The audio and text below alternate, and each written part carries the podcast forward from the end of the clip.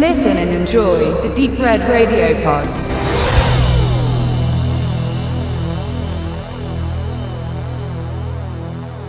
So, ich muss kurz das Setting beschreiben. Ich sitze hier weit ab von vielen fremden Menschen gegenüber vom Nachtschlitzer.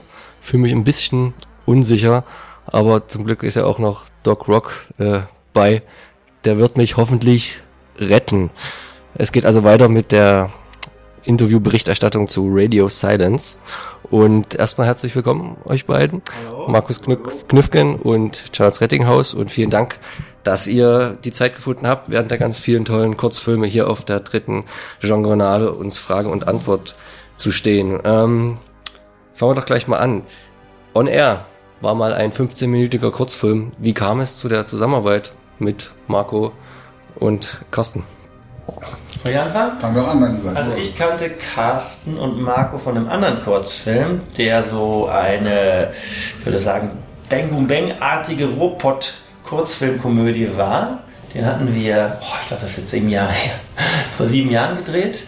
Und äh, irgendwann erzählten sie mir von dem Projekt On Air und sagten mir, dass sie sowas vorhaben, was so in die Richtung Horror-Thriller geht und dass sie den eigentlich auch nur produzieren wollen, machen wollen für einen Wettbewerb, der sich Shocking Shorts nennt und in München stattfindet, einmal im Jahr, immer während der äh, Münchner Filmfestspiele. Und das Verrückte ist, wir haben den Film gemacht und der hat dann tatsächlich da auch den ersten Preis gewonnen, den Shocking Shorts Preis. Das ist schön, wenn es so läuft, oder? Das war echt ein reibungsloser Lauf, war das. Bei mir war es also ähnlich. Ich habe die Jungs Marco kennengelernt, der mich irgendwann angeschrieben hat, weil er Fan meiner Stimme war und auch, glaube ich, immer noch ist, hoffe ich. Und meinte eben, ja, ja, ich habe noch einen Film, Marco ist ja Bayer, ist ja, und ich habe da einen Film und äh, würde da gerne dich da haben. Gut, du kommst da 60 Prozent aus dem Off und, und da bist du nur mal kurz zu sehen sein. Also das kenne ich ja vom Synchron, ich möchte, wenn ich schon spiele, auch zu sehen sein. Na, ist ein ganz tolles Buch. Dann hat er mir das geschickt und tatsächlich, ich fand das echt ein gutes Buch. Und dann hörte ich, und ohne zu schleimen sage ich das immer wieder, dass der Markus Knifken den Gegenpart spielt. Wir kannten uns bis dato nicht. Und ich sage, ey, das mache ich, weil äh, ich bin ein Fan von Markus gewesen, immer schon. Ich fand das ganz cool, was er macht. Und deswegen habe ich mich umso mehr gefreut, dass es zustande gekommen ist. Und so haben wir das gemacht und haben ja auch in Amerika massig Preise abgerissen. Und wir beide auch als Best Supporting, er als Best Actor, er ist ja Actor, ich bin nur Supporting Actor. Und wir haben auch wirklich so Hollywood-Größen, Ed Harris und, und Jean Reno dann tatsächlich auch Preise ein, ein, eingeheimst, was uns natürlich sehr gefreut hat. Und da waren wir ganz, ganz happy, dass, das, dass der Film solche Wellen schlägt. Ja. Du, du sagst es, ihr wart schon weit unterwegs. Das heute ist so, so die inoffizielle, nicht die Deutschlandpremiere, aber die Premiere kurz vor der Veröffentlichung von der DVD. Also er hat es auch wirklich in den Heimkinomarkt geschafft, was ja nicht vielen Genreproduktionen ähm, gelingt. Es ist schon ähm, eine Zeit vergangen. Wieso bringt man so einen Film aus eurer Sicht erstmal ins Ausland, bevor man hier für den heimischen Markt auswertet? Ist das das traurige Schicksal des deutschen Genrefilms? Also ich sag mal. Nein, also ich denke tatsächlich, dass der, der, also der richtig, der, der, der richtig extreme, nenne ich es jetzt einfach mal, Genrefilm in Deutschland, also sowas wie ein Horror-Thriller oder wie ein Monsterfilm, äh, also wenn es nicht nur Krimi ist, äh, der hat es echt schwer. So ein Beispiel wäre, den habe ich lustigerweise nämlich erst vor zwei Tagen gesehen.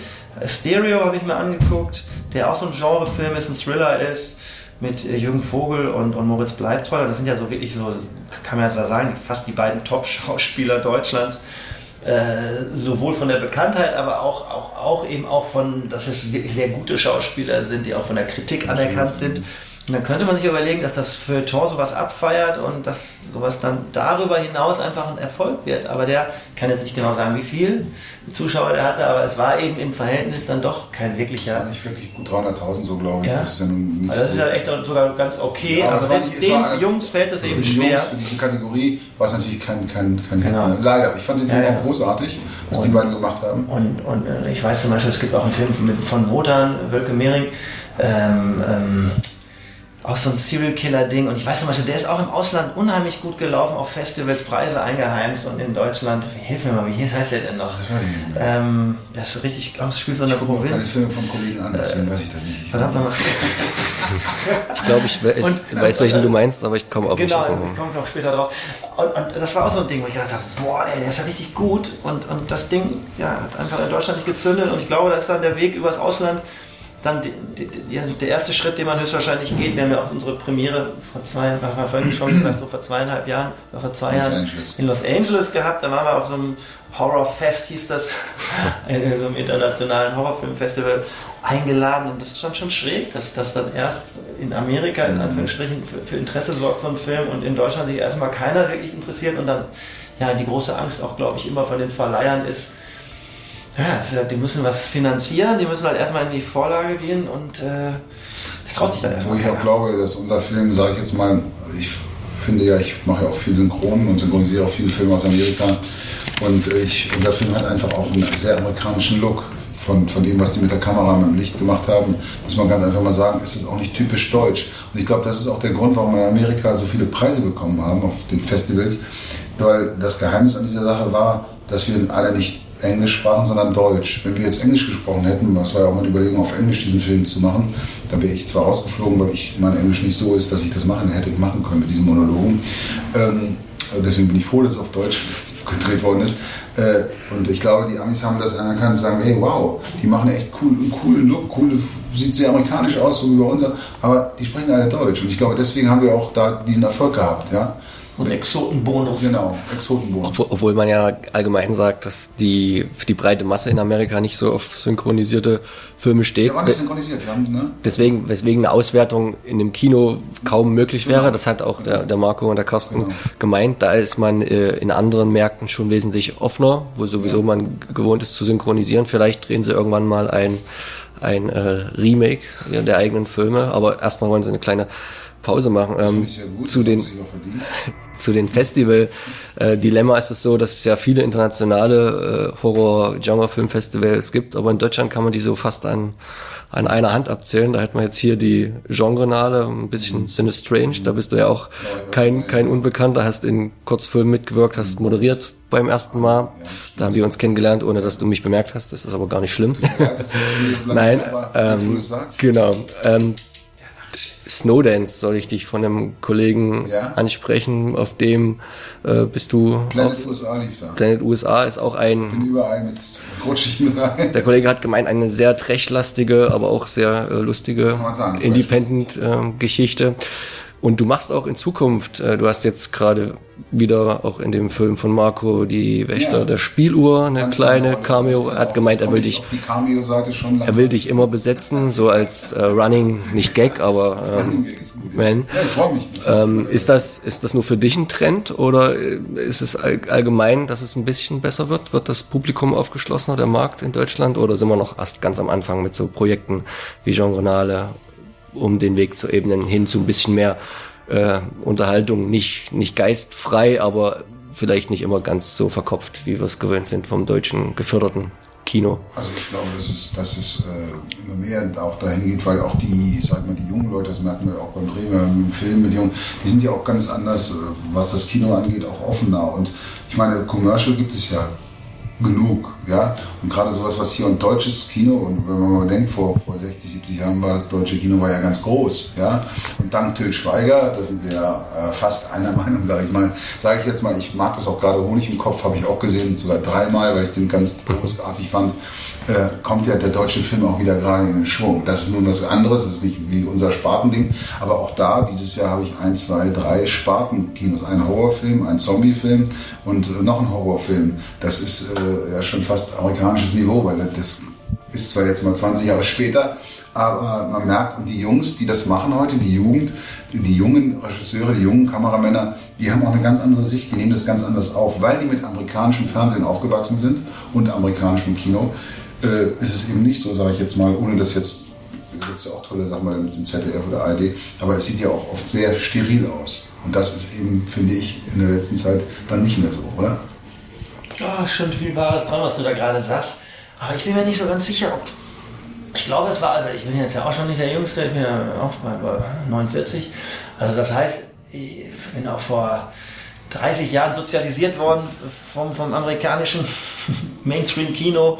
Und ich glaube, da waren auch schon immer solche Ansätze, dass man versucht, in Deutschland Genre zu machen und witzigerweise habe ich sogar manchmal, also als die Privatsender so anfingen oder so, da war dann auch mal, es gab mal sowas wie das Ungeheuer im Bodensee oder sowas. Ich weiß nicht, ob der Titel jetzt stimmt, Ja, aber man hat auch Das so versucht, nicht ganz so alt, glaube Genau. ich. Da gab es schon CGI. Man hat schon dann auch so, so, so über die, auch die, die Filmakademie in Ludwigsburg, die ja auch so einen, so einen Zweig hatte, der sich, glaube ich, mit Animation oder mit digitalen Effekten und solchen computergenerierten Geschichten sehr irgendwie auseinandergesetzt hat oder da Möglichkeiten gab, das da zu lernen und, und umzusetzen.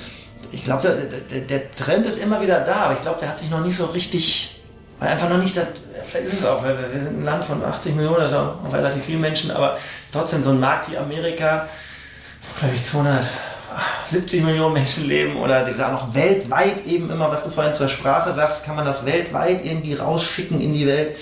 Äh, mit ihren tollen Serien ja auch, die, die, die auch eigentlich ja schlussendlich ganz nur zwei Millionen Zuschauer in dem Sinne auf dem Kabelsender haben, aber weil sie wissen, die können das auf DVD in die ganze Welt feiern oder, oder auf anderen, äh, Sky übernimmt das in Deutschland, bla bla bla, der rendet das hier, dann haben sie schlussendlich dann plötzlich doch sowas wie, ja, sag ich jetzt mal 40, 50 Millionen äh, Viewer und Zuschauer und dann lohnt sich das natürlich für die Leute und dann wird das produziert und dann ist halt der deutsche Markt dann schlussendlich doch was sehr Kleines und dann fällt es den Leuten eben schwer und dann, dann bleibt es trotz alledem immer, glaube ich, an wirklich enthusiastischen Leuten hängen, die so sagen, komm, wir haben nicht das größte Budget.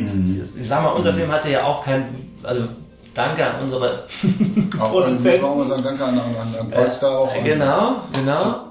Und Polster, der uns ja wirklich das ermöglicht hat, äh, äh, Polster und Pol, äh, diesen Film zu drehen. Absolut. Ne? Und das ist ja auch ein Geschenk gewesen. Betreiben die beiden, die drei, muss man ja sagen, jetzt Produktdiversifizierung noch ein bisschen, ihre Anlagen zu streuen, weil bisher sind sie ja eher bekannt als äh, für Senioren, um die Ja. in die Welt hinauszufahren. Nee, also das ist, glaube ich, ihr Hauptgeschäft nach wie vor. Und dadurch konnten sie sich ja auch nur leisten, diesen Film zu produzieren, Ja. weil sie damit ja scheinbar dann doch ganz gutes Geld verdienen. Und äh, sind beide Cineasten, so ist es ja überhaupt dazu gekommen, das weißt du ja sicherlich schon.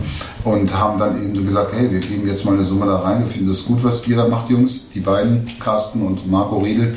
Und äh, so haben die uns äh, einfach das Geschenk gemacht, uns Schauspielern auch diese Rollen spielen zu dürfen in einem langen Film. Und das ist ja auch, sag ich mal, einmalig. Das ist ja, das findet man ja nicht. Also das ist ja nicht einfach, dass jetzt oh, ich bin auch mal da und das, das. Das ist einfach mal, muss man ganz klar sagen, ohne die wäre es gar nicht gegangen.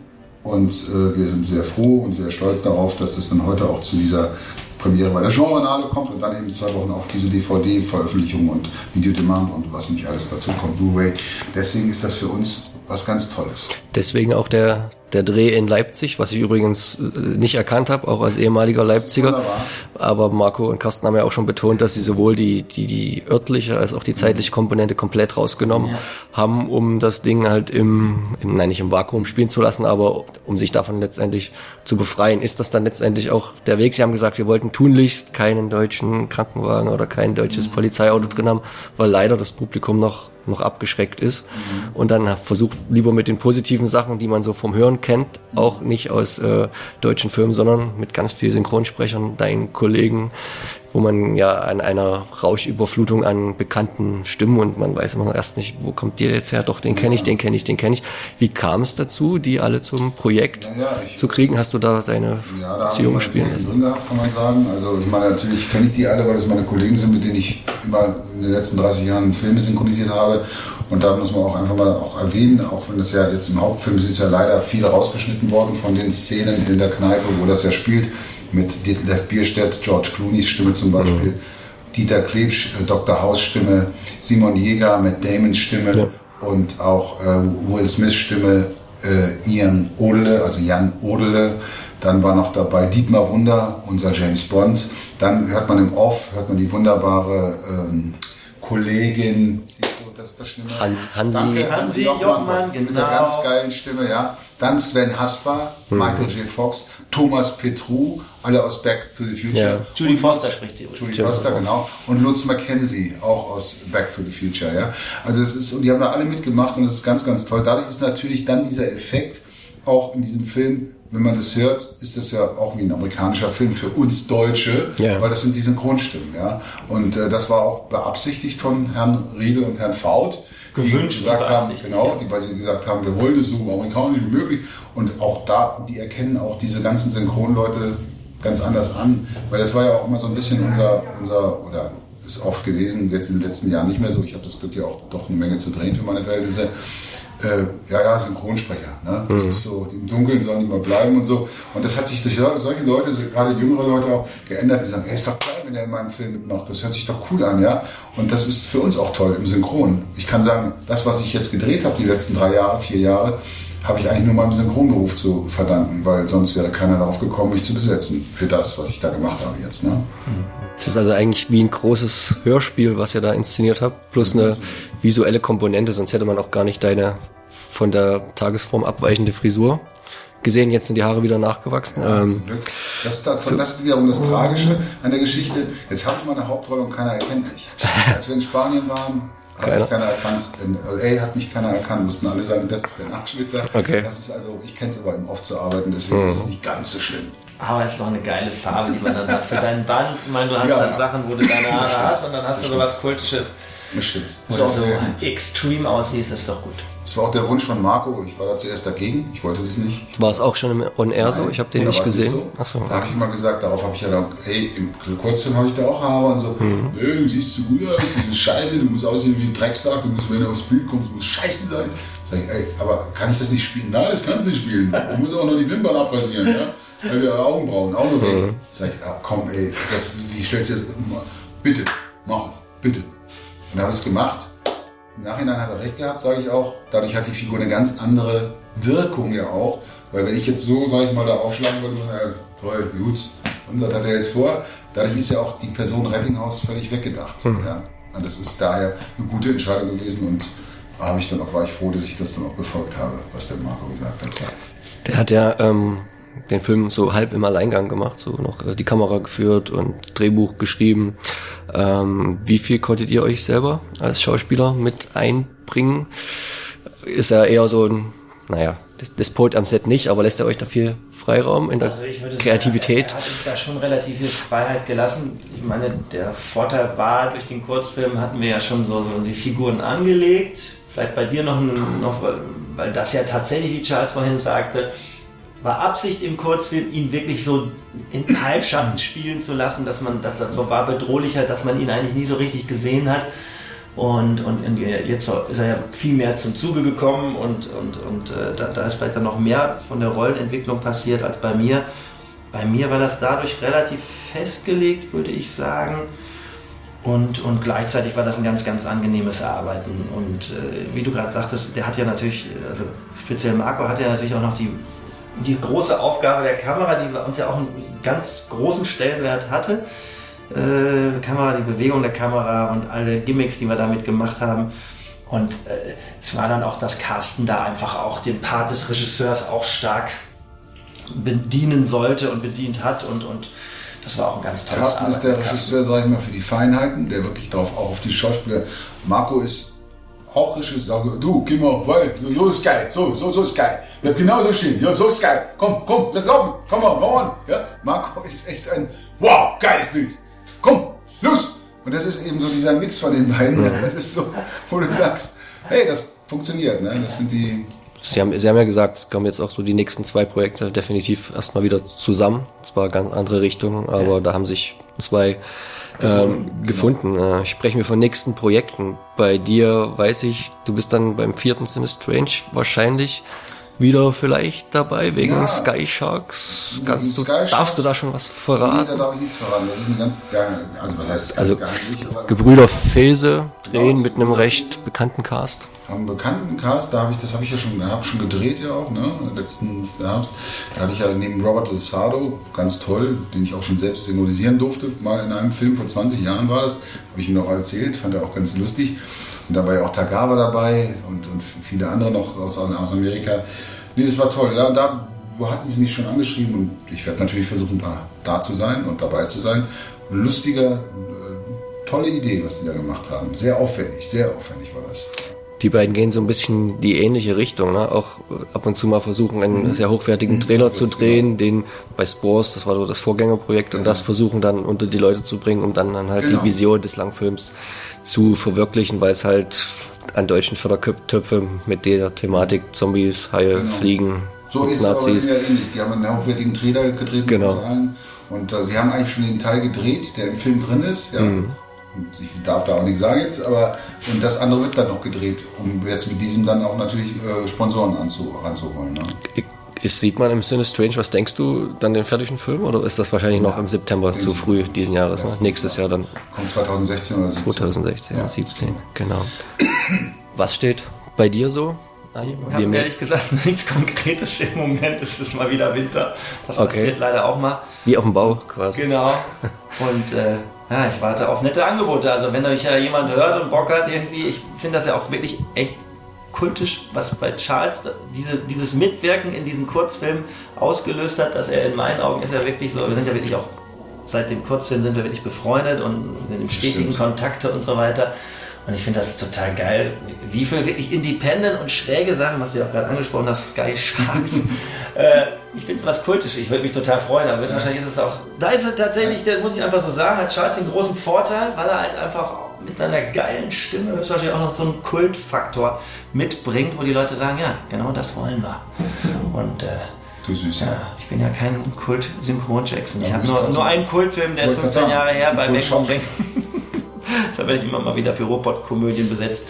Äh, ja, gucken wir mal. Und äh, du sagst gerade mit der kultischen Stimme, ist es ein einfacher Weg von einem Schauspieler zum Synchronsprecher? Du hast den andersrum gegangen oder stellt man sich das zu leicht vor? Andersrum, ich habe ja Schauspielschule besucht, drei Okay. Jahre, dann sechs Jahre Theater gespielt und bin während der Zeit ins Synchron reingerutscht, zum Glück, weil drehen lief gar nichts. Also, und dann habe ich irgendwann gedacht, okay, Theater habe ich dann auch nicht mehr gespielt und war nur synchron, was heißt nur, es war glücklicherweise synchron und dann auch mal Werbung, Hörbücher und ähm, drehen lief nichts. Und dann habe ich das irgendwann aufgegeben und gesagt, gut, dann soll das nicht sein. Ich habe da auch keine Lust mehr zu den Besetzungsleuten zu gehen und immer wieder meine Fotos, Fotos und das und das und nichts hören.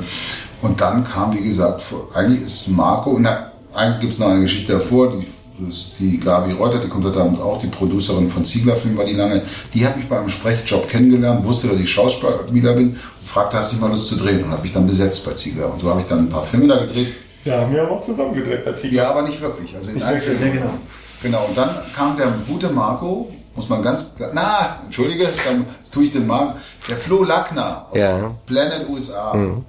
Der war der erste Freak, Synchronfreak, der mich besetzt hat auf eine Hauptrolle dann in seinem Film. Und dann kam der Marco und dann dachte ich, mal, ist ja komisch, schon wieder einer, der so synchron. Und ja, ja, finde ich geil. Und so bin ich dann, habe ich das Glück gehabt und deswegen sage ich das auch, habe ich ja vorhin schon gesagt, jetzt mache ich das, was ich immer machen wollte. Filme machen, synchronisieren, sowieso. Meine festen Jungs habe ich ja immer noch. Und ja, das ist ein, das hat sich das doch gelohnt, auch diese jahrelange, jahrzehntelange Synchronarbeit, weil da lernt man ja auch eine ganze Menge. Wenn man die Leute immer sieht, die man spricht und dann sieht man, wie man es vielleicht nicht machen sollte, habe ich ja auch ein paar Leute gesprochen, die nicht so doll waren, aber die mich ernährt haben. Da war ich froh drum. Und Jamie Foxx und Robert Downey Jr., das sind ja nur auch Ausnahmen, dass man so einen tollen Schauspieler sprechen darf. Ja. Und Peter Deswegen- Krause.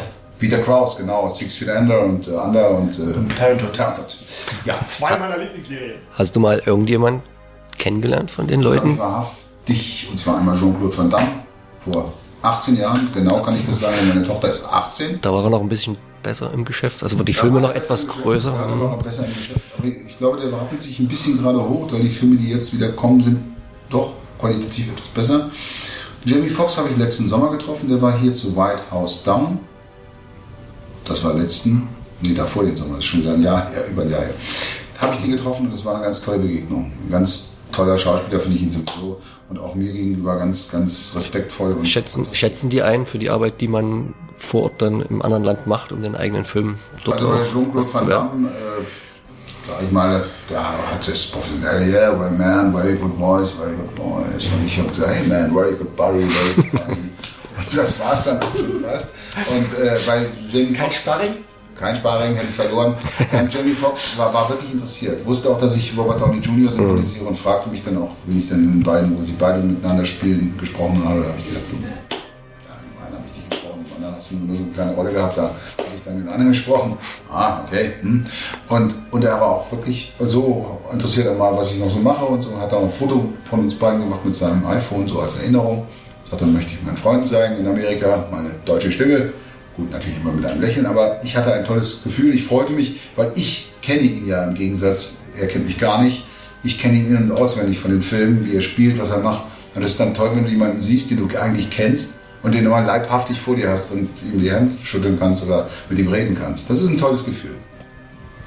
Gut, auch eine Möglichkeit für dich, wenn du sagst, jetzt ist so die Auftragslage zu knapp oder ist man da auch ähm, knausrig und sehr deutsch, wenn man da nicht ausgebildeter Synchronsprecher ist, kommt man da auch schwer rein, selbst Ja, als Schauspieler. Wie immer diese Nischen denken, die Schublade auf. ein ganz netter Kerl, der hat mir lustigerweise auch durch unsere Zusammenarbeit hat er immer mal geguckt, ob er was für den Herrn Knüffgen tun kann. Und er hat mich lustigerweise auch bei, bei in, in Hamburg so, ich, ich spreche jetzt ab und zu mal Werbung, was ein ganz geiler, sehr lukrativer und, und angenehmer Job ist, weil man ist nicht lange da drin in so einem Studio.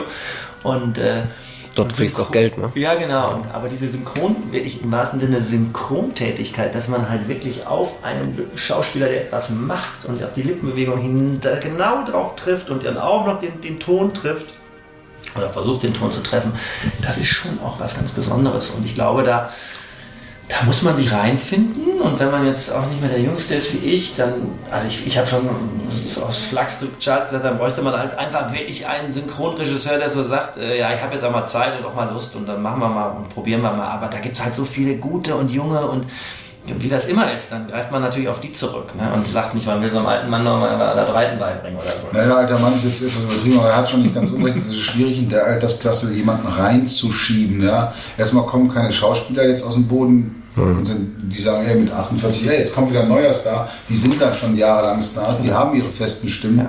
Das ist schon schwierig, aber man müsste es einfach nochmal wirklich professionell und, und, und ernsthaftig angehen, weil ich könnte mir das auch gut vorstellen, dass äh, das macht. Blieben so Trickfilme als abschließende Frage. Wie siehst du das? Dass, ähm, ich habe immer so das Gefühl, als Sprecher in den USA, im, im Entstehungsland der Filme, werden auch für diese meist sehr wer- hochwertige Schauspieler und Sprecher genommen. In Deutschland, ohne dass ich jetzt persönlich irgendjemand zu nahe treten will, tendiert man dazu, dort sehr viele Stand-up-Comedians einzusetzen, was ich nicht jetzt immer so toll finde. Natürlich, weil die Stimmen bekannt sind, weil die Namen bekannt sind, weil man damit gut arbeiten kann. Ist das gut? Ist das richtig? Also ich sage mal, natürlich ist es von, wenn ich jetzt Unternehmer wäre, würde ich das auch so machen, weil das ist natürlich sehr verkaufsträchtig. Du kannst die Jungs in eine Talkshow schicken, du kannst sie, äh, weiß ich nicht, wohin schicken, zu werden das. Du kannst mit ihnen auf dem Plakat werben, Stimme von, muss man dazu auch sagen, Bastian Pastewka macht das ja ganz toll. Das ist ja einer von denen, sage ich mal, wo ich sage, wow, nicht weil ich ihn mag und auch kenne, der auch diesen Baymax. Baymax jetzt wieder. Bastian geht da auch, ich habe mit ihm schon eine Serie gemacht als Regisseur, also Trickfilm, Animation für den NDR und der ist da wirklich so drin in diesem Thema dann und der befasst sich damit, glaube ich, auch Tag und Nacht vor der Produktion. Also der ist da, macht das schon sehr, sehr gut. Und dann gibt es natürlich auch die, von denen du sprichst, Etwas jüngere Generation. Genau. Auf der anderen Seite musst du auch mal dazu sagen, erstmal verkauft es sich besser, weil ich mittlerweile auch mitkriege, auch uns lädt man gerne ein mittlerweile, also Synchronstimmen, weil es ist ja auch interessant, wie sieht denn der mal aus, ja? Und es gibt auch ein paar, sagst du, okay, warum ist der jetzt gekommen? Das ist ja nichts Schlimmes, ne? Der sieht gar nicht so aus, wie, wie eigentlich mein Star aussieht, ne? Aber äh, äh, es ist äh, schwierig natürlich, das mit normalen dann so zu verkaufen, also mit den Synchronsprechern, so wie jetzt auch meine, meine Wenigkeit. Äh, und ähm, ich meine, die, die das dann machen, die kann ich verstehen. Die kriegen natürlich auch ein gutes Honorar dafür, weil sie ja auch eine Menge dann machen müssen da mit, mit Werbung. Und deswegen ist das so. Und das wird auch immer so bleiben, denke ich mal. Aber deswegen arbeite ich jetzt ganz hart daran, dass ich dann auch vielleicht mal oben stehe und dann komme ich eben als bekannter Schauspieler für einen Animationsfilm. Was steht bei euch heute noch an? Seid ihr den ganzen Tag da bis zum bitteren Ende der Premierenparty etc.? Wir machen jetzt noch, du gehst noch irgendwo Ich gehe gleich noch äh, genau Empfang Saarland hier, ein Freund von mir, äh, ein sehr toller junger Regisseur, Talibade, der auch einen ganz tollen Independent-Film gemacht hat, von No Eyes Only, also Fenster zum Hof, also ein Remake von Fenster zum Hof in der modernen Zeit. Also merkt euch den Namen Merkt Talibade. euch das. Aber Radio Silence ist viel wichtig. Genau, mit dem Fenster zum Hof könnt ihr Und dann heute nach- Abend logischerweise dann unser Ding, unsere Premiere. Wir sind alle sehr gespannt, ob das den Leuten Ja. auch cool, dass es so eine Mischung ist zwischen geladenen Gästen, aber auch eben hier, ne, Zuschauer wirklich kommen, die Bock haben, sich sowas anzugucken. Bin sehr gespannt, wie, wie denen das gefällt. Und morgen habe ich richtig vor, auch mal hier mal wirklich mir eine Menge Kurzfilme anzugucken. Die sind auf einem sehr hohen Niveau, wie auch schon letztes Jahr. Ich meine, die Auswahl war groß und da konnten sie sich schon ganz gut die Rosinen rauspicken. Ich bedanke mich vielmals Danke, für eure. Zeit Danke. und ähm, viel Spaß noch Danke. auf dem Festival. Ja, danke. Tschüss!